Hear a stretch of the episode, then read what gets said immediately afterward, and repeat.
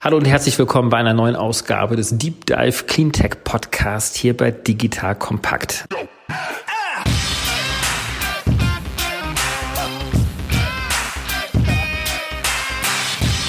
Mein Name ist David Wortmann und ich bin Gründer und Geschäftsführer von Diver Eco, einer auf Cleantech spezialisierten Beratungsagentur im Bereich Politik, Kommunikation und Strategie. Viele der Zuhörer, die ja hier schon einige, inzwischen schon seit zwei Jahren dabei sind, wissen, dass wir uns immer wieder mit neuen Technologien und Geschäftsmodellen im Bereich Cleantech beschäftigen. Und die meisten unserer Gäste haben eigentlich Technologien entwickelt, die sich positiv auf den Klimaschutz einzahlen. Und heute habe ich einen ganz besonderen Gast hier, der wahrscheinlich auch nicht ganz unbekannt ist bei vielen, nämlich Christian Kroll. Er ist Gründer und Geschäftsführer von Ecosia und Ecosia, das wird er uns gleich mehr und detaillierter natürlich auch erzählen, ist nicht nur eine Technologie, sondern die verwendeten Gewinne, wenn man das mal ganz verkürzt sagt, sollen dafür verwendet werden, dass sie sich auch positiv auf den Klimaschutz einzahlen. Christian, erstmal herzlich willkommen, dass du da bist. Ja, danke für die Einladung. Lass uns doch einfach mal zu Beginn so ein bisschen mal einsteigen in, so ein Geschäftsmodell, was, was ihr tut, vielleicht auch im Sinne eines Updates, weil vielleicht der eine oder die andere euch ja auch schon kennen. Vielleicht vorab. Was macht ihr und was ist das aktuelle Update zu eurem Geschäftsmodell, zu eurem Unternehmen? Also ja, wir sind eine Suchmaschine, die Bäume pflanzt, kann man glaube ich so ganz schnell zusammenfassen. Wie funktioniert das? Eigentlich genau wie auch bei allen anderen Suchmaschinen. Man gibt seinen Suchbegriff ein und wenn man dann auf der Suchergebnisseite auf Werbung klickt, dann verdienen wir Geld. Der große Unterschied, wie du ja schon gesagt hast, ist, dass wir eben die Gewinne verwenden, um Bäume zu pflanzen. Es braucht etwa 50 Suchen, um so einen Baum zu pflanzen, also je nachdem, wie oft man auf Werbung klickt. Aber es kommt dann, also sehr viel Kleinvieh macht dann auf einmal sehr, sehr viel Mist, weil wir inzwischen schon über 115 Millionen Bäume gepflanzt haben. Jede Sekunde kommt ein Baum hinzu und ja, sind damit eine der erfolgreichsten oder größten Baumpflanzorganisationen weltweit. Leider, da müsste noch viel mehr passieren. Und wir sind aber auch tatsächlich Europas größte Suchmaschine, was auch, würde ich auch sagen, sagen leider. Wir haben nämlich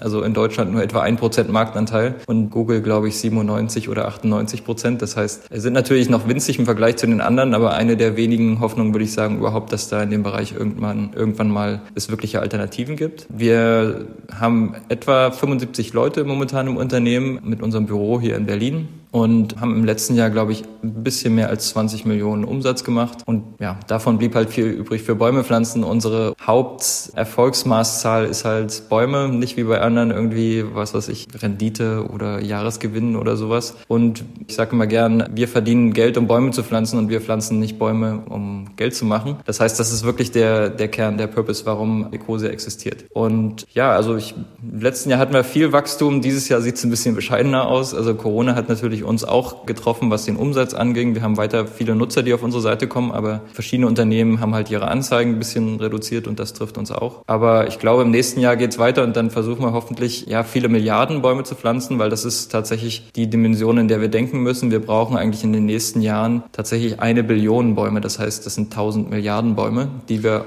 Lass uns auch gerne alles gleich nochmal ein bisschen detailliert besprechen. Ich glaube, das ist erstmal ein super Einstieg, um erstmal zu verstehen. Aber vielleicht für mich nochmal, wenn ich mir jetzt hier im Büro einen Studenten oder einen Praktikanten beschäftige, der jetzt 50 Mal auf Suchen bei euch drückt, habe ich damit dann einen Baum über euch gepflanzt? Das ist natürlich nur eine Durchschnittszahl. Das heißt, wenn man Ecosia ganz normal verwendet, dann kommt das ungefähr bei raus, wenn man tatsächlich nur sucht. Und wir haben auch Leute, die das dann irgendwie lieb gemeint haben und Scripts geschrieben haben oder Viren tatsächlich teilweise programmiert haben, die dann irgendwie nur leere Suchen produzieren. Ähm, das funktioniert dann natürlich nicht. Also wir filtern auch unechte Klicks raus, damit unsere Werbekunden nicht darunter leiden. Das heißt, man sollte Ecosia einfach nur ganz normal verwenden und nicht irgendwie ja, die ganze Zeit die Seite aktualisieren. Wollen wir jetzt keinen aufrufen, weil am Ende müsst ihr die ja auch pflanzen, auch bezahlen, diese Bäume, und sie müssen ja durch irgendwelche Einnahmen ja auch bezahlt werden.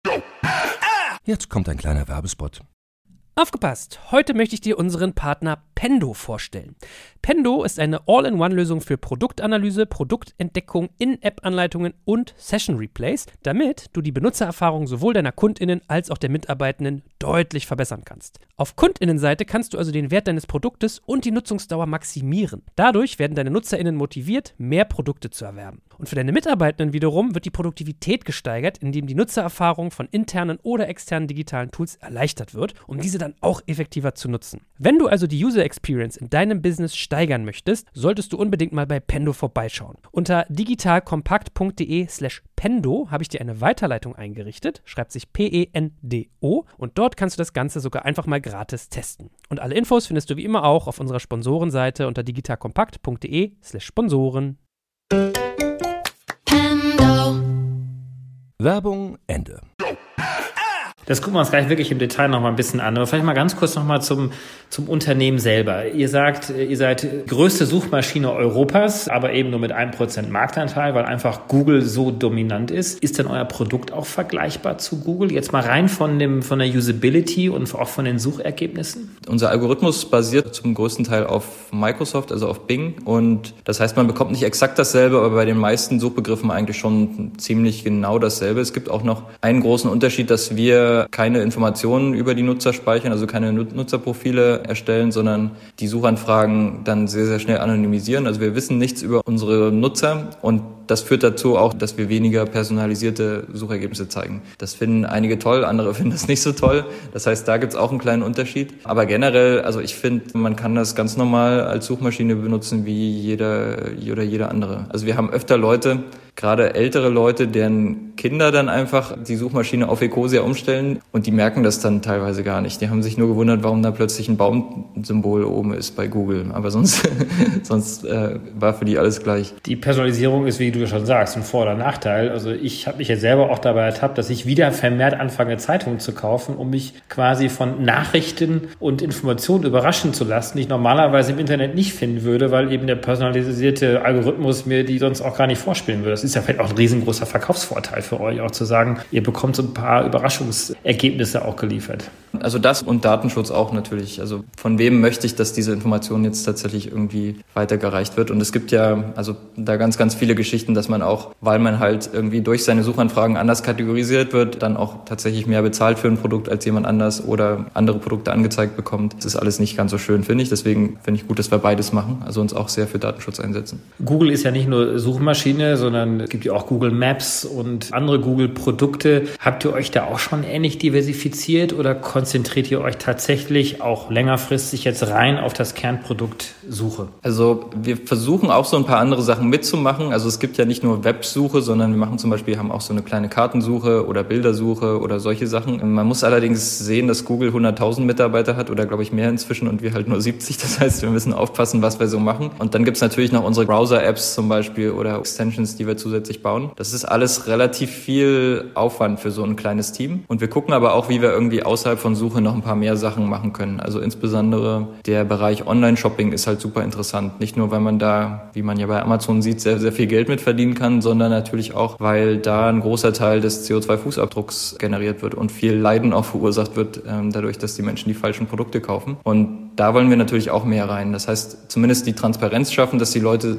sich für ja, eine ökologisch saubere Alternative entscheiden können. Und dann machen wir auch noch so ein paar andere Sachen. Wir haben jetzt vor ein paar Wochen TreeCard gestartet. Das ist eine Debitkarte aus Holz und man kann damit bei seiner Bezahlung mehr oder weniger immer einen Bruchteil der Summe ans Baumpflanzen geben. Und das ist super erfolgreich gelaufen. Wir hatten, glaube ich, innerhalb von einer Woche irgendwie 100.000 Leute, die dann schon Kunden waren. So das erfolgreichste Start eines Fintechs aller Zeiten, glaube ich, wenn ich weiß. Tomorrow Bank geht ja in eine sehr ähnliche Richtung. Die haben ja gerade auch, glaube ich, gerade ihre hölzerne Kreditkarte herausgebracht. Wenn man jetzt bei euch auf Suchen geht, beispielsweise Auto kaufen, wird man dann erst einmal vielleicht auf die ökologische Variante eines Elektroautos dann geführt bei der Suche oder seid ihr da komplett ökologisch objektiv und jetzt gar nicht, habt ihr keinen ökologischen Bias jetzt drin? Also das ist tatsächlich auch ein Ziel von uns, dass wir eben auch den Leuten helfen, mit unserer Suchmaschine nachhaltigere Entscheidungen zu treffen. Das heißt, wenn jetzt jemand nach welches Auto soll ich kaufen sucht, dass wir eben nicht einfach nur das Auto anzeigen, wovon wir jetzt irgendwie am meisten Geld verdienen durch Werbezahlungen, sondern tatsächlich auch die ökologische Variante. Und das Tolle ist dadurch, dass wir nicht Profit maximieren müssen, können wir sogar den Leuten sagen, hey, kauf mal vielleicht besser kein Auto weil das beste Auto ist immer noch ein Fahrrad. Das heißt. Ihr wollt nicht Profit maximieren und wir steigen, wie gesagt, vielleicht nochmal ein bisschen mehr daran ein, aber ihr wollt Bäume ja maximieren. Das heißt, ihr habt ja schon sozusagen den Anreiz, so viele Einnahmen wie möglich zu tätigen, damit ihr auch sehr viel mehr Bäume kaufen, äh, also verpflanzen könnt später. Also auch das mit dem Bäume maximieren, ja schon, aber auch nicht zu jedem Preis. Das heißt, also letztendlich, warum wollen wir Bäume pflanzen? Es geht ja mehr oder weniger auch um die Lösung des Klimawandels und auch um die Lösung vieler anderer sozialer Probleme. Und wenn wir irgendwie besonders viele Bäume pflanzen könnten, aber ein Produkt dann verkaufen, was eben mehr Schaden macht, als es ja als durch die Bäume irgendwie positiv wieder absorbiert wird, dann macht es natürlich auch keinen Sinn. Und generell braucht es natürlich auch einen Systemwandel. Das heißt, Bäume pflanzen ist nett, aber nur Bäume pflanzen reicht eben nicht. Damit schaffen wir es auch nicht. Vielleicht um so ein bisschen das Geschäftsmodell nochmal abzurunden. Die Mitarbeiterzahlen hast du genannt, 75. Ihr habt ungefähr einen Umsatz von 20 Millionen. Dieses Jahr ein bisschen verhalten, nächstes Jahr vielleicht ein bisschen mehr, hoffentlich ein bisschen mehr. Europäisch größter Anbieter. Habt ihr denn auch außerhalb von Europa jetzt noch Ambitionen zu expandieren in andere Weltteile hinein? Ja, also wir haben schon, also Deutschland ist für uns tatsächlich, glaube ich, nur mit 20, 25 Prozent Anteil an den Nutzern, also nicht mal der größte Markt. Ich glaube, Frankreich ist sogar größer. Und in den USA haben wir auch, ich glaube, 15 Prozent unseres Umsatzes kommt von dort. Und ja, wir würden gern auch noch in andere Länder expandieren. Unser Geschäftsmodell funktioniert nur in vielen anderen Ländern nicht, weil äh, Google leider nicht mit uns zusammenarbeiten möchte und Bing in vielen Ländern gar nicht wirklich aktiv ist. Das heißt, da wir uns da immer andocken müssen, ist, ja, gibt's, gibt's nicht so viel Auswahl, um ehrlich zu sein. Aber prinzipiell sehen sehen wir uns als, als globales Unternehmen also, und wollen natürlich auch gerade in den Ländern, in denen wir auch mit unseren Baumpflanzprojekten aktiv sind, also wie viel Lateinamerika, viel Afrika, wollen wir gerne auch mit unserem Produkt verfügbar sein. Und das, da funktionieren aber leider die, ja, die Zahlen, die addieren sich, die, da kommt man noch auf kein gutes Ergebnis zusammen, weil die Kosten einfach viel zu hoch sind für das Betreiben der Dienstleistung und man eben nicht genug Umsatz generiert, um dann wirklich Profit zu machen, um Bäume zu pflanzen. So, jetzt hast du es ja vorhin schon ein paar Mal angesprochen. Mit den generierten Gewinnen pflanzt ihr Bäume. Das ist euer Ziel. Erklär mal so ein bisschen, wie das genau funktioniert. Also ihr habt einen Jahresabschluss, ihr habt Gewinne. Was passiert dann? Also was wir mit unseren Gewinnen machen, ist eigentlich, wir haben ein sollte eigentlich jeder haben, aber bei uns im, im Unternehmen gibt es einen Chief Tree Planting Officer und der ist halt zuständig dafür, dass wir das Geld, was wir generieren, so gut wie möglich einsetzen und eben Baumpflanzprojekte finden, die ja, Bäume zu einem guten Preis mit einer sehr hohen Qualität und auch so, dass Mensch und Natur davon profitieren, so gepflanzt werden, dass sie auch stehen bleiben. So, das ist so ein bisschen die Herausforderung, die, die unser Chief Tree Planting Officer hat. Und ich glaube, inzwischen haben wir über 30 Partner, mit denen wir das machen, in, also auf der ganzen Welt verteilt, aber eben vor allem in Entwicklungsländern. Und denen stellen wir dann Budget zur Verfügung und die sagen uns dann, wo sie wie viele Bäume pflanzen wollen und bis wann. Und dann prüfen wir das nach, teilweise durch Satelliten, teilweise durch, also dass die Leute, die Bäume pflanzen, eben mit dem Telefon Fotos machen. Teilweise fahren wir auch hin und zählen nach oder lassen nachzählen und stellen dann eben auch sicher, dass die Bäume nicht nur gepflanzt wurden, sondern eben am Ende auch überleben. Und ja, wenn wir sagen, wir haben 115 Millionen Bäume gepflanzt, dann sind das tatsächlich Bäume, die auch schon, also vielleicht noch nicht im Boden sind, aber immerhin schon mal finanziert wurden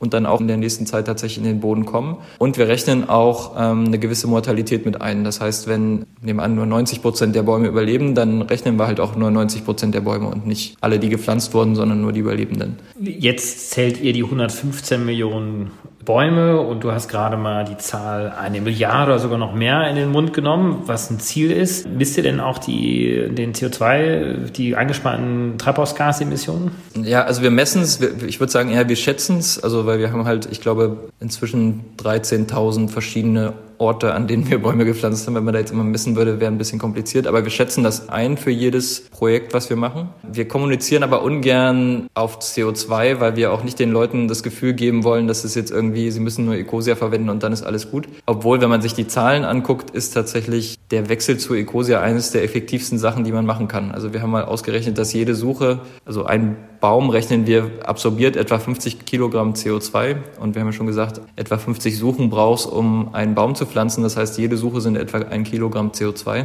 und das ist sehr, sehr vorsichtig geschätzt. Also da gibt es auch Leute, die zehnmal so viel schätzen. Pro Jahr oder pro nee, So in seiner wahrscheinlichen Lebensdauer, Lebensdauer in den nächsten paar Jahren. Ich weiß jetzt nicht mehr genau, wie weit wir das gerechnet haben, aber da kommt schon relativ schnell einiges zusammen und wenn man dann guckt, dass, also ich persönlich suche Dutzende Male am Tag und wahrscheinlich dann viele Tausende Male im Jahr. Und wenn man das jetzt mal aufaddiert, dann ist man schnell bei ein paar Tonnen. Und das ist natürlich, ja, also wenn mein Fußabdruck im Jahr irgendwie zehn Tonnen ist, dann ist natürlich ein paar Tonnen durch meine Suche wieder absorbiert, hat das einen gigantischen Hebel. Aber wir wollen jetzt den Leuten auch nicht ein zu gutes Gewissen machen, dass dann Leute sagen, ah, ich suche ja mit Ecosia, dann kann ich ja jetzt wild durch die Gegend fliegen. Das ist halt auch nicht unser Ziel. Aber wir gucken uns das natürlich an. Und wichtig ist aber auch bei Bäumen, dass es eben nicht nur die CO2-Komponente. Also es gibt ganz, ganz viele andere Sachen, die noch positiv sind, dass die Leute vor Ort natürlich eine sinnvolle Arbeit haben. Also sie werden fürs Bäumepflanzen bezahlt. Sie können aus den Bäumen auch wieder Einkommen generieren, also entweder ähm, Nüsse oder Früchte ernten. Der Boden wird wieder fruchtbar, der Wasserhaushalt wird wieder stabilisiert. Die Leute müssen nicht wegziehen, sondern können eben in ihren Dörfern bleiben, haben wieder eine Lebensgrundlage und können sich wieder eine Zukunft aufbauen. Und dann wird natürlich auch das ganze Ökosystem wieder repariert. Also das heißt, man hat so viele positive Effekte, dass CO2, also zumindest bei unseren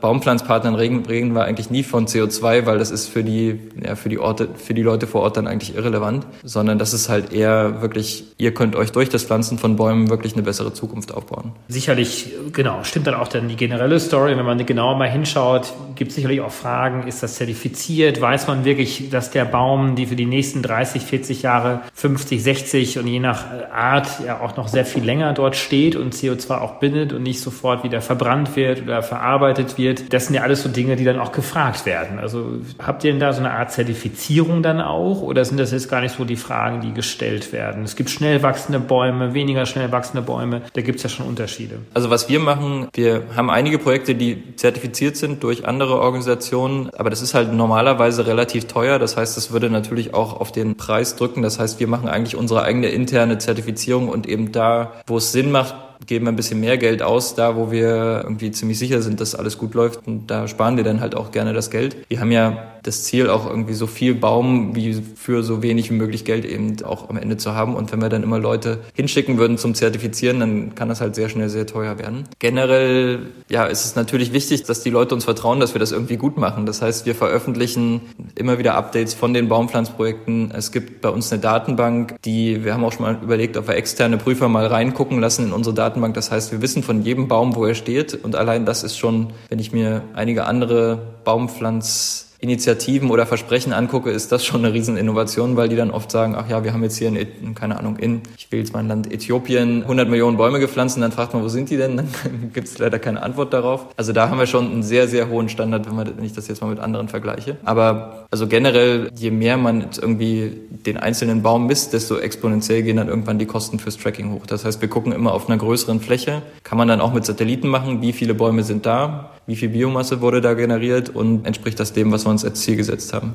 Jetzt gibt es ja auch Organisationen wie Plant the Planet und andere. Kooperiert ihr dort auch miteinander? Also das sind ja NGOs, die ja sich auch das zum Ziel gesetzt haben, Bäume zu pflanzen. Ich glaube, wir kennen inzwischen alle so ein bisschen und je nachdem, also was wir halt vor allem brauchen, sind Organisationen, die, die wirklich auch implementieren können, das heißt wirklich pflanzen können Plant for the Planet ist ja eher so ein, naja, also sie sammeln ja eher Versprechen ein von Organisationen und oder von Staaten insbesondere. Das heißt, es ist eher so eine politische, fast Lobbying-Organisation, die auch sehr gut mit Kindern insbesondere zusammenarbeitet bei der Klimaaufklärung und so weiter. Also das sind super, machen da eine ganz tolle Arbeit. Ist jetzt für uns aber, also weil es ja direkt ums Baumpflanzen geht, um die Umsetzung, nicht ganz so relevant. Aber ich glaube, wir kennen, also die Baumpflanzszene ist leider sehr klein und wir kennen inzwischen, glaube ich, nahezu jeden. Ja, ist ein faszinierender Aspekt. Wir haben ja vorhin gerade im Vorgespräch ja so ein bisschen auch drüber gesprochen, dass wir ja auch hier in diesem Podcast insbesondere uns ja auch über Technologien anschauen und Geschäftsmodelle, die auf den Klimaschutz einzahlen, also äh, Anbieter von Mobilitätssharing-Anbietern beispielsweise, Solarhersteller, Batteriethemen und so weiter und so, weiter und so fort. Äh, aber diesen Aspekt, ähm, tatsächlich auch CO2 zu binden in einer natürlichen Senke, das sind ja die Bäume, das haben wir uns noch zu wenig angeschaut. Und ich glaube, das ist doch insgesamt auch noch zu wenig ein Thema, was thematisiert wird. Ja, also ich habe auch immer, wenn ich mir die Debatte so in Deutschland angucke, habe ich den Eindruck, dass die Leute denken, dass wir nur alle ganz viele Elektroautos bauen müssten und dann wäre das mit dem Klimawandel schon gelöst. Das ist, wenn ich mir die Zahlen angucke, ist es leider nicht so. Also es gibt ja weiß nicht, ob du das kennst, Project Drawdown, diese, diese Bewertung von allen Möglichkeiten, die wir haben, entweder CO2 zu reduzieren oder zu absorbieren. Und wenn man da auf die Top 20 guckt, da sind zwölf der Top 20 Möglichkeiten sind entweder Essen oder Landnutzung. Also wie produzieren wir Essen oder was machen wir mit unserem Essen? Was, auch was essen wir? Fleisch oder eben pflanzenbasierte Nahrung? Oder wie nutzen wir unsere Wälder, Landwirtschaftsflächen, Weideflächen? Zwölf der Top 20 kommen aus diesen Bereichen. Ähm, und natürlich sind erneuerbare Energien wichtig und natürlich dürfen wir keine fossilen Energien mehr verbrennen. Aber das ist, also ich würde mal sagen, das ist so vielleicht nicht mal die Hälfte der Medaille, diese ganzen Climate Tech und so weiter, sondern eher eigentlich noch weniger. Und dafür bekommen die ganzen natürlichen Lösungen bekommen halt viel zu wenig Aufmerksamkeit.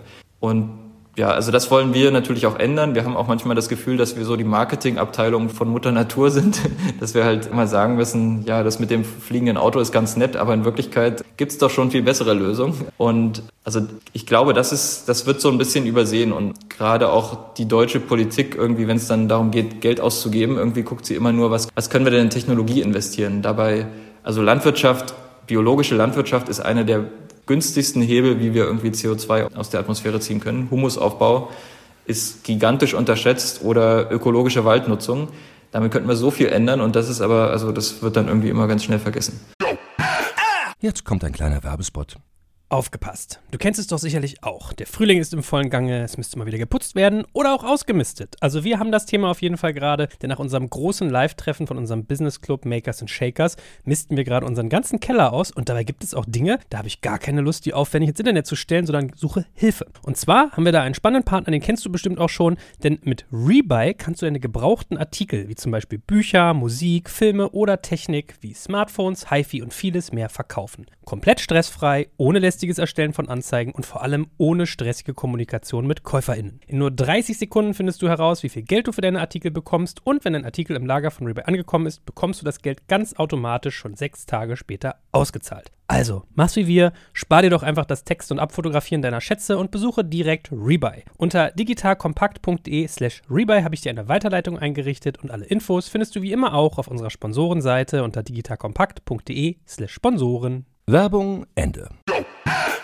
Das schaut man sich in der Tat nicht so richtig an. Wenn man sich die Zahlen mal anguckt, können wir ungefähr, zumindest global gesehen, davon ausgehen, dass ungefähr 55 bis 60 Prozent der Treibhausgasemissionen schon auch energiebezogen sind. Das ist viel, aber doch weniger als sozusagen man doch manchmal auch vermutet weil letztendlich wollen wir zu 100 Prozent die Treibhausgase ja auch reduzieren und da bleibt dieser große Block noch von diesen 40 Prozent übrig. Und das ist in der Tat, ist das die Landwirtschaft, da geht es viel um Kreislaufwirtschaft, um, um Deponien und so weiter und so fort, Methanemissionen. Und da zahlt natürlich das Thema CO2-Senke auch darauf ein. Wahrscheinlich gibt es dann schon einen Unterschied, weil man ja schon versucht, auch mit Technologien wie zum Beispiel Solarenergie existierende ja, fossil emittierende Energieformen sofort zu ersetzen oder zu vermeiden. Und bei der Schaffung einer CO2-Senke wie durch einen Baum hat man ja eine Laufzeit von 30, 40, 50, 60 Jahren, wo man sozusagen dann auch dann CO2 wieder der Atmosphäre entzieht. Aber wir haben doch eigentlich noch ein relativ kleines Zeitfenster von vielleicht 10, 15 Jahren, um ganz, ganz schnell was zu tun. Insofern ist wahrscheinlich auch beides notwendig dann auch. Ja, also ich, ich also ich würde mal so weit gehen, wir kriegen es nicht hin, Klimawandel zu lösen, wenn wir nicht eine Billion Bäume in den nächsten 20 Jahren pflanzen. Aber es das heißt auch nicht, dass wenn wir jetzt eine Billion Bäume in den nächsten 20 Jahren schaffen, dass wir dann Klimawandel lösen. Also das, da, da müssen viele Sachen zusammenhängen oder viele Sachen auch noch gemacht werden. Jedes Mal, wenn ich so Klimadebatten höre, dann habe ich immer das Gefühl, ich muss immer Landwirtschaft und Wald, muss ich irgendwie immer die Fähnchen dafür schwenken, weil das einfach komplett vergessen wird. Und das ist ein Riesen. Und ja, also die großen Stärken sind halt, dass man nicht nur einfach auf Null reduzieren kann, wie man das ja beim Umstieg auf erneuerbare Energien machen kann. Das heißt, man hat irgendwie vorher Ausstoß und dann eben nicht mehr, wenn man erneuerbare Energien hat, sondern man kann halt wirklich absorbieren. Und das verschafft uns einfach die notwendigen nochmal 10, 20 Jahre Zeit, die wir brauchen, um irgendwie dieses Wunder der, der Transformation irgendwie hinzukriegen. Und gerade weil es so lange dauert, es gibt ja den Spruch, der beste Zeitpunkt, einen Baum zu pflanzen, war vor 20 Jahren. Der zweitbeste ist jetzt. Das heißt, wir müssen halt das ganz, ganz schnell machen. Und noch dümmer ist es natürlich, dass wir immer noch Wälder abholzen. Also das, das will mir gar nicht in den Kopf. Das, äh, ja, das sollte man natürlich schon, schon längst aufgehört haben es gibt ja selbst bei der Bindung von CO2 und der Schaffung von CO2-Senken ja auch sehr häufig erstmal eine technologische Antwort, was dann CCS zum Beispiel heißt, Carbon Capture and Storage, also quasi erstmal das Emittieren von CO2 und später wieder die Zurückführung in, in großen Kavernen, CO2 verpresst in die Nordsee hinein, also wieder ein riesengroßer technologischer Aufwand, der auch viele, viele Milliarden kostet, Aber eigentlich wäre das naheliegende auch tatsächlich einfach natürliche Senken zu schaffen, wie die Bäume dann, ja. Ja, also gerade wenn man sich den Preis anguckt, ich weiß jetzt nicht, also was ich so gehört habe von allen Technologien, die jetzt irgendwie CO2 aus der Atmosphäre ziehen, das war oft deutlich über 100, 200, 300 Euro pro Tonne. Und wir haben in vielen unserer Baumpflanzprojekte können wir das für 5 oder 10 Euro pro Tonne machen. Und zusätzlich kreieren wir all diese positiven Effekte, dass wir Leute in Entwicklungsländern irgendwie eine sinnvolle Arbeit geben, dass wir Ökosysteme wieder regenerieren, dass wir Wasserkreisläufe wieder stabilisieren. Also klar, da kann geforscht werden in diese Richtung, aber meiner Meinung nach, wir haben schon eine sehr, sehr gute Lösung. Die wurde von Mutter Erde in mühsamer Forschung und Entwicklung über viele hunderte Millionen Jahre entwickelt. Und das sollte man einfach nutzen. Und insbesondere, also ich glaube tatsächlich, diese, wenn wir eine Billion Bäume pflanzen wollen, damit lösen wir Armut, Hunger wahrscheinlich auch noch so gratis mit, Mangel an Wasser, verfügbar Biodiversität, das, das kriegen wir alles noch oben drauf. Also für mich gibt's, ich, ich kenne wenige Lösungen, die irgendwie tatsächlich so viele Fliegen mit einer Klappe schlagen. Und deswegen ist ja auch Bäume pflanzen gerade irgendwie so ein bisschen sexy und jeder will das gerade machen. Also wir müssen das auch mit derselben Skalierungsdenke und mit derselben ja, mit denselben Ambitionen machen, wie wir das im Bereich erneuerbarer Energien zum Beispiel machen. Wenn du sagst Skalierung, ihr habt äh, eure Gewinne von den 20 Millionen Umsatz, wie viel ungefähr ist Gewinn? Also so bleiben für Bäume pflanzen bleiben etwa 60 Prozent übrig vom, vom Umsatz. Ja. Das heißt, ihr steckt sozusagen 40 Prozent zurück ins Unternehmen für die Verbesserung des Produktes und 60 Prozent quasi dann in die Ausschüttung, in die Baumpflanzaktion hinein, weil, und das ist vielleicht auch noch ein Thema, was wir auch adressieren können, ist, ihr euch als Teil der sogenannten Purpose ja, Bewegung seht. Vielleicht sagt doch da mal was dazu. Purpose-Bewegung ist eigentlich ein bisschen das Umfeld von der sogenannten Purpose Stiftung, auch die Stiftung Verantwortungseigentum gibt's ja auch noch. Also diese ganze Idee, die da jetzt so in den letzten Monaten auch immer mehr diskutiert wurde, das hat mehr oder weniger folgende Aspekte mit sich. Das heißt, dass Unternehmen eben nicht mehr die reine Profitmaximierung machen oder also dass das nicht mehr die treibende Idee ist, sondern dass man als ein Unternehmen, was in Verantwortungseigentum ist, also ein, als ein Purpose-Unternehmen eben verspricht, dass kein Gewinn entnommen werden kann aus dem Unternehmen, dass das Unternehmen nicht verkauft werden kann und dass auch niemals jemand anders Kontrolle über das Unternehmen ergreifen kann. Das heißt, man hat ein sich selbst gehörendes Unternehmen geschaffen, was sich mehr oder weniger nur dem Zweck verschrieben hat und wo es eben nicht darum geht, dass die Anteilseigner noch irgendwelche Gewinne rausziehen können. Die tragen halt tatsächlich nicht mehr die Gewinnrechte, sondern nur noch die Verantwortung und deswegen heißt es jetzt gerade Verantwortungseigentum. Und das ist für mich ja ein bisschen der die Antwort vielleicht auf die Probleme, die wir so in unserem aktuellen Turbokapitalismus haben.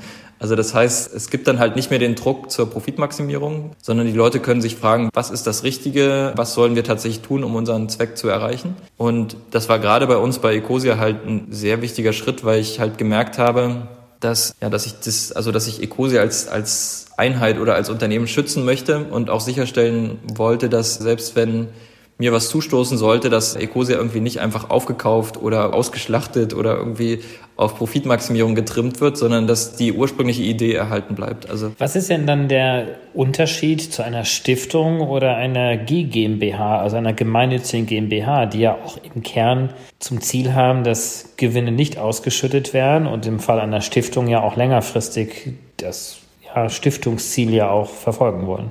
Also es gibt äh, gewisse Restriktionen, die man, also gerade bei einer gemeinnützigen GmbH oder auch bei gemeinnützigen Organisationen hat, dass man gewisse Rücklagen nicht bilden darf oder ja, am Ende sind die gemeinnützig. Also man, man muss halt dann die, ja auch eben diesen Gemeinnützigkeitskatalog erfüllen. Das heißt, da gibt es Vorgaben und dann darf man nur in diesen Kategorien sein oder eben nicht. Sonst ist man eben nicht gemeinnützig. Und das ist eine, eine Einschränkung, die ich einfach nicht will für mein, also, also für mein Unternehmen. Ich will frei entscheiden können, wann ich Investitionen machen möchte. Ich möchte Risiko eingehen. Ich will einfach nur das Versprechen abgeben, dass ich das nicht für mich mache, sondern für den Zweck. Und gerade bei Stiftungen und gemeinnützigen GmbHs hat man, also das ist eher so auf so eine, so eine Denke, so eine karitative Denke irgendwie ausgerichtet. Da geht's gar nicht so sehr um, um den eigentlichen Businessgedanken. Das heißt, ich skaliere irgendwie mein Unternehmen hoch, generiere ganz, ganz viel Geld, sondern es ist eher so, ich habe ein Unternehmen, das wirft vielleicht ein bisschen Gewinne ab und dann geht das sofort in einen guten Zweck. Aber also gerade bei der Stiftung gibt es halt so viele Reglementierungen, auch durch die, also durch die Stiftungsaufsicht, die halt ja, das mehr oder weniger unmöglich macht, ein Unternehmen wirklich, ja, wirklich ambitioniert zu führen. Das heißt, was dann einige Unternehmen wie Bosch zum Beispiel gemacht haben, dass sie dann zwei oder drei Stiftungen gegründet haben und eine Stiftung hält halt das Recht auf den Gewinn und eine andere Stiftung oder ein anderes, wieder eine andere Gesellschaft hält dann halt die Stimmrechte und dann gibt's nochmal irgendwie eine gemeinnützige Organisation, wo halt das Geld reingeht, was dann für gemeinnützige Zwecke verwendet werden soll, also so ganz komplizierte Konstrukte. Und für mich, also das will mir einfach nicht im Kopf, warum machen wir es nicht einfach so, dass Unternehmen wirklich, ja, sich wirklich auf ihren Zweck fokussieren können, statt dann irgendwie noch zusätzliche Gesellschaften zu schaffen, die das dann irgendwie über Ecken äh, ermöglichen. Und deswegen sind wir auch, ja, da mit der Initiative dabei, dass da halt eine Rechtsform entstehen soll für Unternehmen wie uns. Das heißt, dass es eben möglich ist für, auch für kleine Unternehmen und nicht nur solche Riesenkonzerne wie, wie Bosch, ein Konstrukt zu schaffen, wo man dieses Versprechen einfach glaubwürdig abgeben kann. Und ich merke immer mehr, dass es, also es gibt immer mehr Unternehmer, die irgendwie auch so ticken und die sagen, ich will das jetzt gar nicht für meine persönliche Bereicherung machen, sondern ich mache das, weil ich wirklich den Zweck erreichen möchte. Und oft ist es halt ein Zweck, der schon irgendwie, also wie bei uns Bäume pflanzen oder ja auch bei vielen anderen, also es geht schon darum, irgendwie der Gesellschaft was beizutragen, aber man möchte sich halt nicht so in so eine Zwangsjacke von irgendeinem Konstrukt reinbegeben. Und das ist die Bewegung mehr oder weniger. Da kommen ganz viele, also gerade junge Gründer auf uns zu, auch die Leute von, von TreeCard zum Beispiel, der baumpflanzenden Debitkarte mehr oder weniger. Das waren auch ganz, ganz junge Gründer, die im Alter von 20, 23 Jahren irgendwie schon ihr drittes, viertes Unternehmen gegründet haben. Und die hätten bestimmt irgendwie jetzt was gründen können, wo sie dann den nächsten Millionen-Exit oder sowas gehabt hätten. Aber das war ihnen nicht so wichtig. Die wollten Wie was groß ist diese machen. Bewegung? Ich habe ja schon Philipp Siefert und Waldemar Zeiler hier im Podcast mit Einhorn gehabt. Die haben sich ja auch quasi an sich selbst verschenkt. Aktuell noch, wie ihr ja auch, über dieses ja, Stiftungskonstrukt der Purpose Stiftung ja. Aber wie groß würdest du jetzt diese Bewegung bezeichnen und wie dynamisch ist sie und ja, also wir selbst haben das vor etwa zwei Jahren gemacht und da hätte ich noch gesagt, es sind so eine Handvoll verrückter Unternehmen. Inzwischen haben wir einen Aufruf an die Bundesregierung oder an, an auch verschiedene Ministerien übergeben, wo dann tatsächlich über 500 oder über 600 Unternehmer unterschrieben haben. Und das heißt, es werden immer mehr. Und ich bin mal gespannt, worauf das noch hinausläuft, weil ich glaube tatsächlich, dass vielleicht ist das der Beginn eines wirtschaftlichen Umdenkens irgendwie, dass also das auch vielleicht, also ich finde ja, eine der größten Innovationen, die Deutschland hervorgebracht hat, war die soziale Marktwirtschaft. Und ich glaube, da haben wir uns jetzt dann ein bisschen von Milton Friedman wieder, wieder von, also durch Milton, Milton Friedman verleiten lassen und irgendwie ein bisschen uns wieder wegbegeben von der sozialen Marktwirtschaft. Aber vielleicht ist gerade so, also diese neue Art von Unternehmen aufzubauen, wirklich so eine Innovation, die unser Planet im 21. Jahrhundert braucht. Also ich ist glaube, das, das wird noch viel auch eine Voraussetzung. Also glaubst du, dass man das äh, Betriebssystem, wenn man mal so in diesem, dieser Analogie äh, bleibt, dass das verändert werden muss, damit wir Richtung Nachhaltigkeit wirklich erfolgreich sind? Oder müssten wir im Gegenteil einfach viel mehr vielleicht diesen Turbo Kapitalismus nutzen, der sich ja auch durchaus dadurch auszeichnet, dass er viele Innovationen hervorbringt. Ja, also ich finde unternehmerisches Handeln und was ja, was ja eigentlich dann, also der Turbokapitalismus soll ja unternehmerisches Handeln antreiben, finde ich prima und das gehört meiner Meinung nach dazu, wenn wir jetzt wirklich in den nächsten paar Jahren das Ruder rumreißen wollen. Was ich nicht gut finde, ist, dass in unserem aktuellen System die Leute, die Umwelt zerstören oder Menschenleben teilweise, ja, auch zerstören, oder CO2 in die Atmosphäre pusten, dass die einfach nicht dafür bezahlen müssen. Ähm, und das ist halt nicht gut.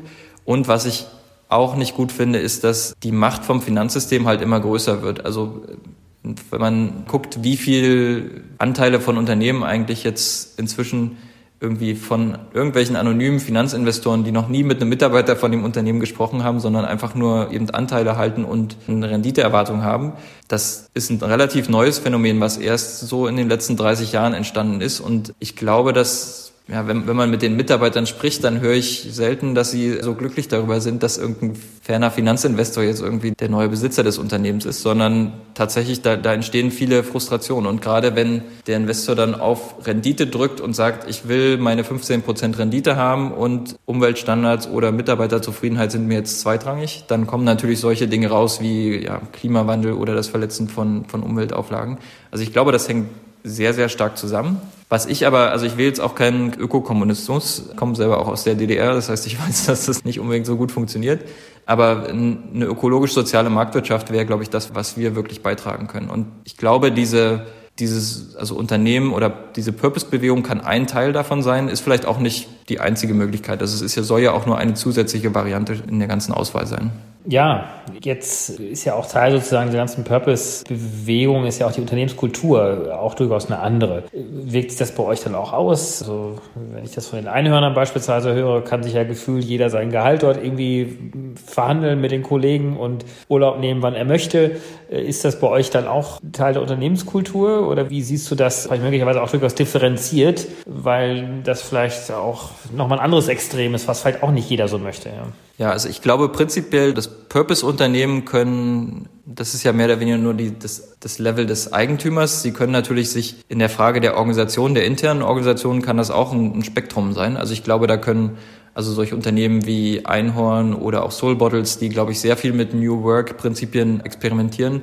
Das ist das eine Spektrum, aber es gibt zum Beispiel auch an, also traditionelle Unternehmen, die ganz klassisch und hierarchisch äh, organisiert sind und das funktioniert auch. Also der Unterschied ist, glaube ich, dass eben nicht der Investor mit dem Anspruch, er will sein, seine Rendite haben, dass das nicht da ist. Und das reduziert natürlich wahrscheinlich hier und da ein bisschen den Druck im Unternehmen. Das führt auch dazu, dass einfach viel mehr Geld für Dinge da ist. Also wenn man also jetzt mal bei einem großen Konzern gucken, guckt, wie viel, wie viel Geld da an Dividende zum Beispiel rausgeht, wenn das ganze Geld einfach noch zur Verfügung stünde für Mitarbeiterweiterbildung oder Nachhaltigkeitsinitiativen und so weiter, dann, ja, dann bräuchte sich keiner im Unternehmen zu beschweren, dass ja kein Geld da ist für solche Sachen, sondern das Geld ist natürlich da. Es wird halt nur rausgezogen aus dem Unternehmen. Und also ich glaube, das ist schon prinzipiell eher New Work Prinzipien begünstigt und ich glaube, wir sind auch eher so, also bei oder eins der progressiveren Unternehmen, würde ich jetzt mal sagen, aber es ist nicht unbedingt zwangsläufig, dass jetzt alle irgendwie ihre eigenen Chefs sein müssen, deswegen und so weiter. Das kann man handhaben, wie man möchte.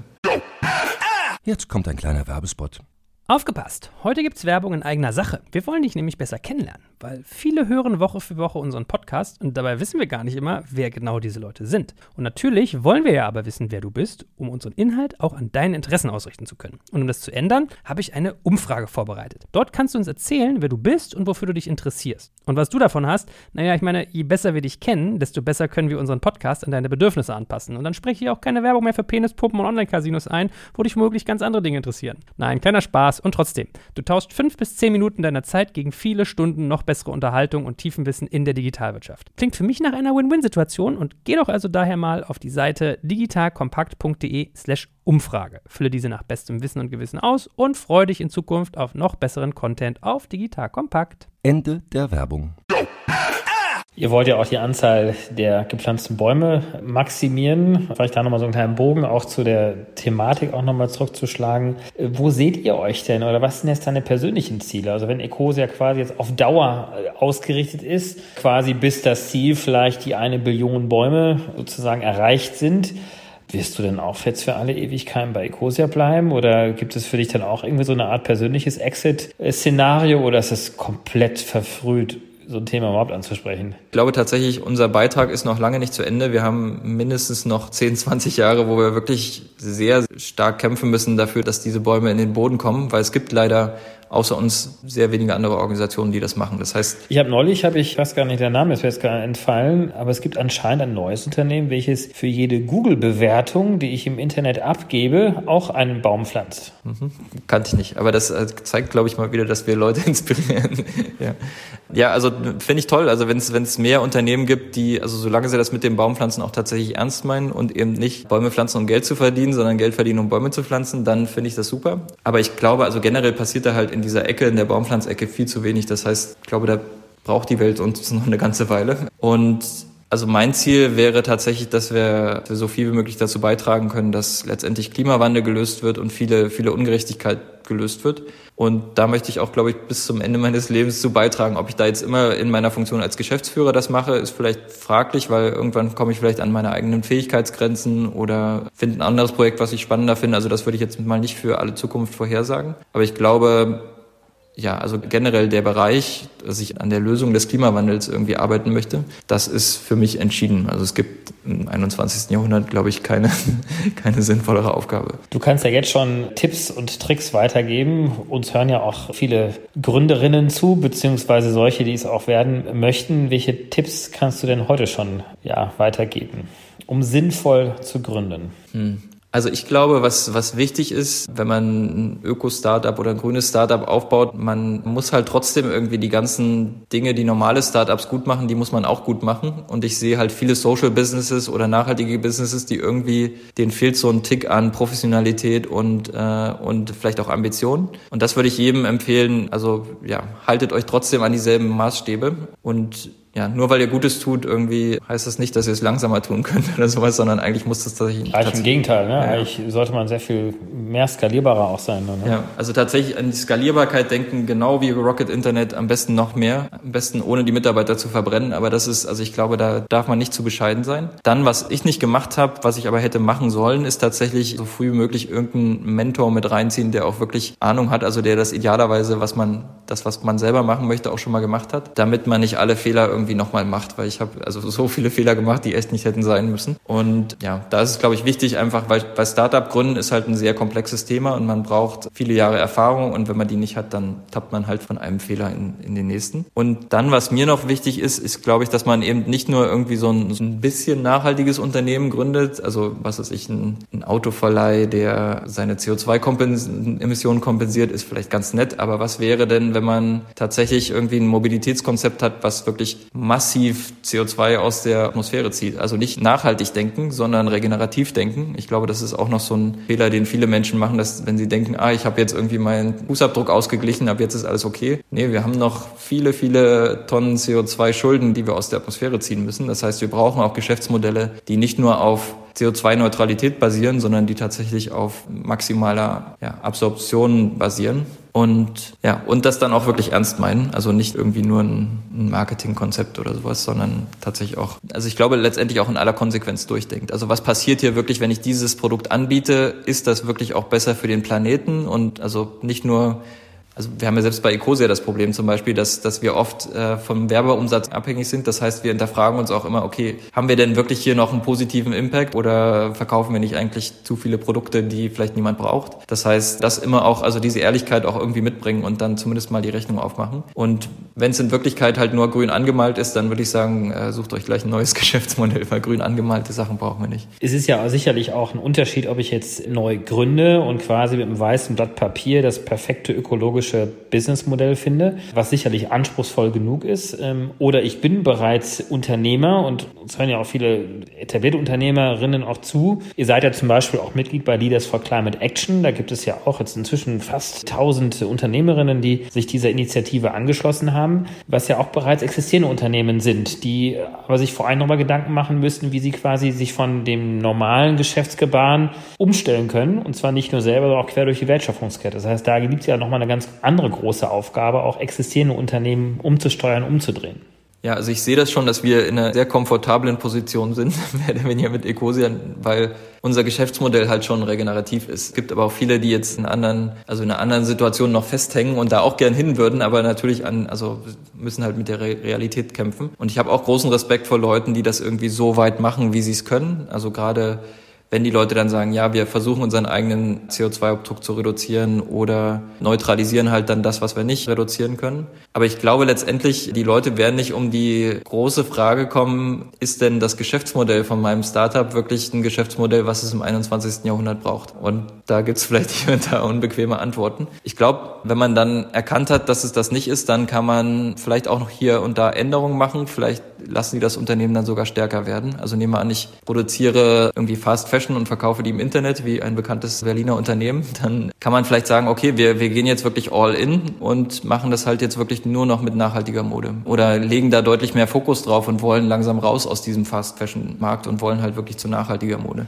Das halt mit letzter Konsequenz, das braucht viel, viel Mut zum Risiko. Also da, weil man setzt ja tatsächlich das Unternehmen aufs Spiel und da habe ich noch mehr Respekt vor, glaube ich, als vor Leuten, die bei Null anfangen. Also ich wie gesagt, ich komme aus einer komfortablen Position. Vor allem, weil sich die Unternehmen ja auch in einem Wettbewerbsumfeld befinden, wo ja nicht jeder Wettbewerber dann vielleicht die gleichen ökologischen Ambitionen auch hat. Das heißt, da kann ja möglicherweise auch einfach ein Wettbewerbsnachteil entstehen, weil beispielsweise die Kosten höher sind, die Preise der Produkte sich dann auch verteuern, damit man natürlich auch Kundschaft vielleicht auch verliert, die vielleicht nicht ganz so sensibel ist. Und das führt letztendlich natürlich dann zurück zu der großen Fragestellung, wie viel Freiwilligkeit kann ich denn eigentlich von den Akteuren verlangen, dass sie es tun? Und einige tun das ja auch. Ich würde sogar auch sagen, dass die Wirtschaft in Teilen zumindest sehr, sehr viel weiter ist, auch als ein anderer Teil der Politik. Aber braucht man nicht eigentlich auch sehr viel stärkere politische Rahmenbedingungen, damit sozusagen alle sich innerhalb dieses gleichen ökologischen Rahmens sich befinden und dann entsprechend sanktioniert werden oder auch angereizt werden mit ihren Geschäftsmodellen, die dann auf ein positives Klimaschutzziel sich einzahlen? Also ja, ich bin komplett der Meinung, dass die Rahmenbedingungen halt komplett falsch gesetzt sind aktuell. Also wie gesagt, Unternehmen, die unseren Planeten kaputt machen oder CO2 in die Atmosphäre pusten, müssen nichts dafür bezahlen und Unternehmen, die unseren Planeten schützen oder sogar reparieren, die bekommen auch nichts dafür, die bekommen kein Geld dafür. Und da sind natürlich dann einfach die Rahmenbedingungen falsch und da muss die Politik ganz, ganz schnell nachziehen. So langsam tut sich da was mit dem CO2-Preis, aber ja auch eigentlich nur in die eine Richtung. Das heißt, nur wenn man seine Emissionen reduziert, bekommt man irgendwie Geld dafür. Aber Leute, die wirklich absorbieren, kriegen jetzt auch noch nicht wirklich was dafür. Also wenn wir Geld dafür kriegen könnten, würden für die vielen Millionen oder für die vielen Tonnen, die wir da jetzt aus der Atmosphäre ziehen mit unseren Bäumen, dann hätten wir, glaube ich, eine ganze Menge Geld auf dem Konto. Aber auch, also man, man sieht ja, dass also CO2-Preis dann halt auch irgendwie nicht ganz bis zu Ende gegangen wird und auch der Preis natürlich noch viel zu niedrig ist. Aber auch im, im Lieferkettengesetz, was dann zum Beispiel auch blockiert wird, wo, wo ich mich frage, in welcher Welt leben wir denn, in dem überhaupt darüber argumentieren kann, dass es sowas nicht geben sollte, weil, um jetzt mal die CDU zu ähm, zitieren, weil das ja unserer Wirtschaft schaden würde, wenn wir Menschenrechte beachten würden in unserer Lieferkette. Das ist sehr, sehr traurig, dass man sowas überhaupt öffentlich sagen darf, aber ja, also ich verstehe Unternehmen, die, also solange die Anreize falsch sind, ist halt der der Dumme, der sich irgendwie richtig verhält und das ist sehr traurig. Also da muss sehr, sehr viel mehr passieren noch. Und insbesondere global, aber natürlich, klar, national reicht auch nicht. Das muss, das muss irgendwie überall so sein. Christian, ganz herzlichen Dank für das tolle Gespräch. Also ich glaube, wir brauchen wahrscheinlich sehr, sehr viel mehr solcher toller Beispiele, wie du das bist, wie ihr das seid, auch mit dem gesamten Team, mit dem gesamten äh, Unternehmen. Und am Ende ist es ein Stück wert. Jeder trägt seinen Beitrag Beitrag dazu bei. Ihr seid auch ein Rädchen in diesem, dieser positiven Maschinerie und wahrscheinlich eines der größeren Rädchen, die da beispielhaft vorangehen. Und ganz, ganz besten Dank für das tolle Gespräch. Und ich kann nur hoffen, dass sich doch der eine oder andere oder die eine oder die andere sich anschließen und hier ähnlich Unternehmen gründen, äh, investieren und ja, mit dabei sind. Herzlichen Dank dir. Danke für die Einladung.